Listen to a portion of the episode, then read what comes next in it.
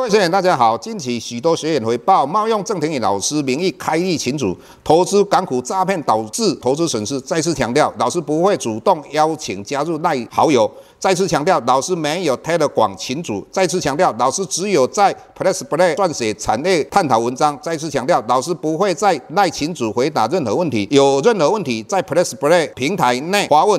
再次强调，老师不会教大家投资港股，老师只有投资台股，请大家勿点选不明的赖群组以及连接，任何信息请审慎评估并提高警觉，切勿上当受骗。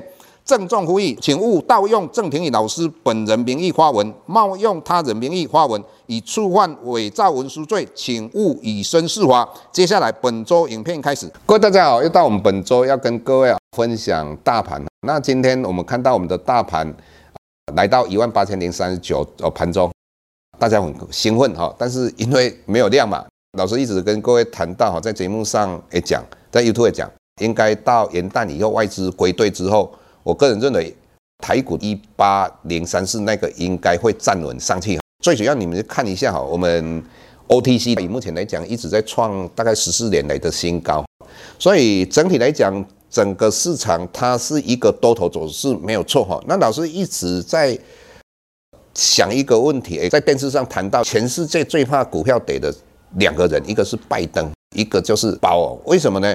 你要了解到全世界的金融商品，因为实施 QE 政策之后，也就大量印钱之后，那金融商品的报酬率都下降的非常低。那在股票市场最近很多像台股的创新高，美股四大指数一直在创新高，所以你在哪边赚到钱，你就会想往那个地方嘛。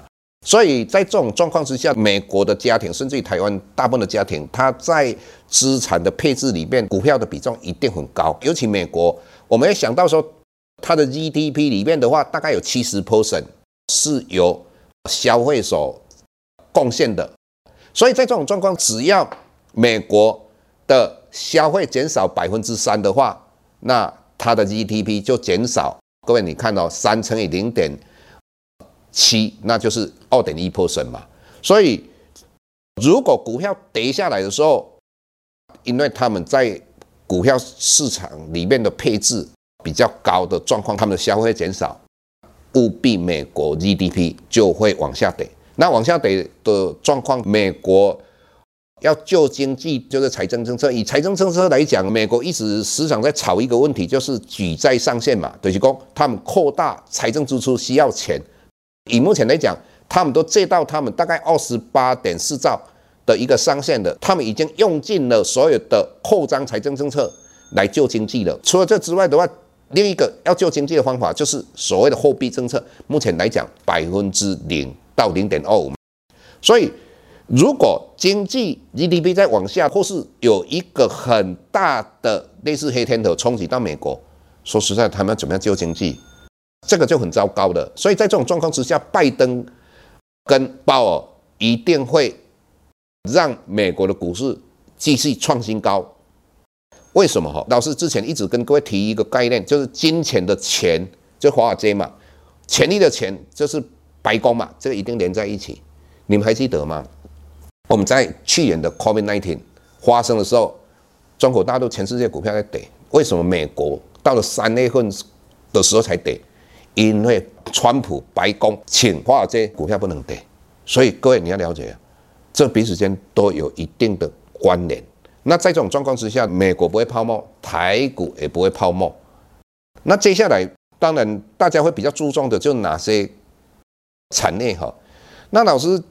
这一段来体会到的一点就是说，我个人认为明年应该还是重心放在电子股。那因为传产股毕竟它的动能不足，而且以今年来讲，有很多的基期都高的。就像说钢铁股，如果你去看一下钢铁股，以目前来讲，除了中红比较强，站上季线，季线往上扬之外，那它应该是为了 ETF 的一个调整。那其他的。